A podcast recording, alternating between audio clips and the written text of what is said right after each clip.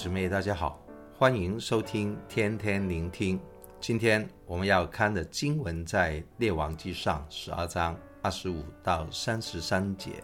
题目叫耶罗波安的罪。在我们进入今天的经文之前，我把大家带回昨天的经文最后一节，就是二十四节。二十四节讲到那个时候，罗波安因为以色列的百姓要用力耶罗波安做王，就啊起兵要打他。可是耶和华的话临在他们，说：你们不可以上去与你们的弟兄以色列人征战，各归各家去吧，因为这是出于我。等于说到二十四节为止。耶罗波安所作所为所行的事情，还蒙神的祝福，因为神拣选他，对不对？神拣选他，因为所罗门没有行耶和华眼中为正的事情，所以神就兴起耶罗波安。这个情节像不像大卫啊？因为扫罗啊没有讨神的喜悦，没有行神眼中看为正的事情，所以神另外就兴起了大卫，而。当大卫在撒母耳记下第二章啊，谈到在扫罗死了以后，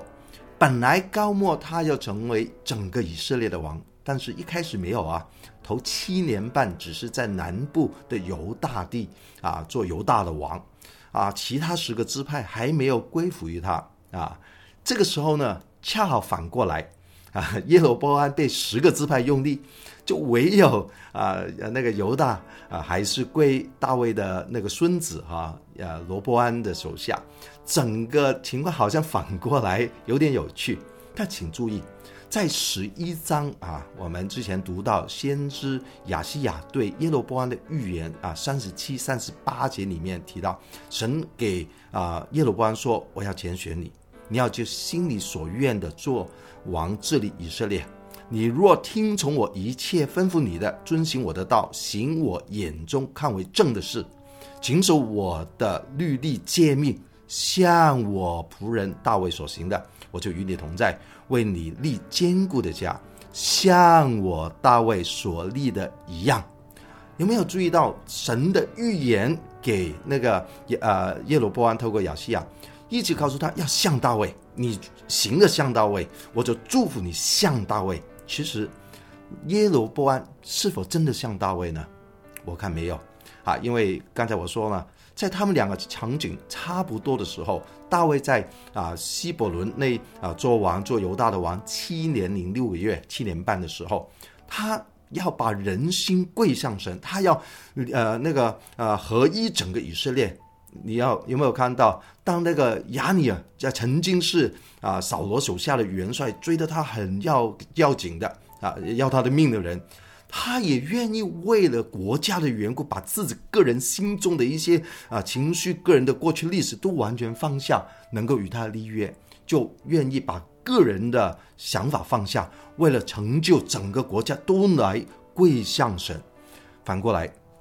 今天的经文告诉我们，耶罗波安他心中看重的是什么呢？他一开始说，他就在示剑啊，来呃收主建筑哈啊，然后又去建筑毗卢以勒。示剑啊，除了在之前十二章一开始说以色列百姓要在那个地方要准备啊高利高利啊罗波安做王。还有这个城市，在创世纪十二章提到亚伯兰啊，一开始来到迦南地就在这个地方，因为神给他显现啊，在一个魔力橡树旁边，他就筑了一个坛，所以这个地方有它历史的意义。他要告诉啊以色列人啊，我是更正苗红 的，我是有一个呃政治上的正确的地位，所以他就在这里建立他的政治中心。然后在皮鲁以勒，就是呃约旦河边啊的一个地方啊，要抵御啊从啊东边来的敌人，在河西的地方立了一个城市，所以他有他政治的想法。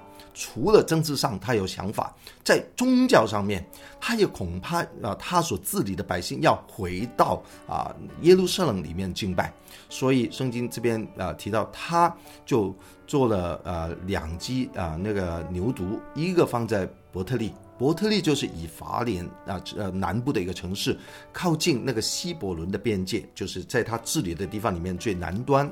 在另外一个地方叫但，就是他治理的地方最北端的一个城市里面设立一个敬拜中心，因为圣经说了，啊，他就筹划定妥。啊，因为啊，做了这两个金牛犊，对众民说：“哎呀，以色列人呐，你们去耶路撒冷实在是难呢，难的啊，可以翻译作为麻烦啊。所以呢，我就在这里给你们啊一些比较方便的敬拜的地方啊。而且请注意，筹划定妥的原文是一起来商议，所以这个点子不单单是他自己，整个以色列的领袖都出了问题。”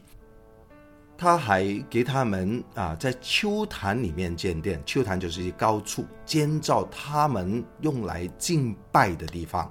不单如此，他还把凡民立为祭司啊，不属利未人的，还有自己私自定了一些日期作为节期来做出他们的敬拜。所以后面啊，十三章里面也提到，神绝对绝对不喜悦这些事情。所以有没有看到耶罗波安他做所有的事情，是否把人带回跟神亲近，把整个国家带来合一呢？似乎不是。他希望做一切的事情来巩固他自己的一个统治的地位啊。所以求神怜悯我们。今天我们许多人都得到神的拣选，像耶罗波安一样。神对我们是有他的心意计划，是美好的。然而，人有绝对自由的选择。你选什么的路？耶罗波安选一条罪的路，不单他自己的有罪，把整个以色列的百姓陷在罪里面。所以，求神借着今天的经文来提醒我们，做一个聪明的选择，把心归向神，把人也带回与上帝有亲近的关系，彼此合而为一。祝福大家。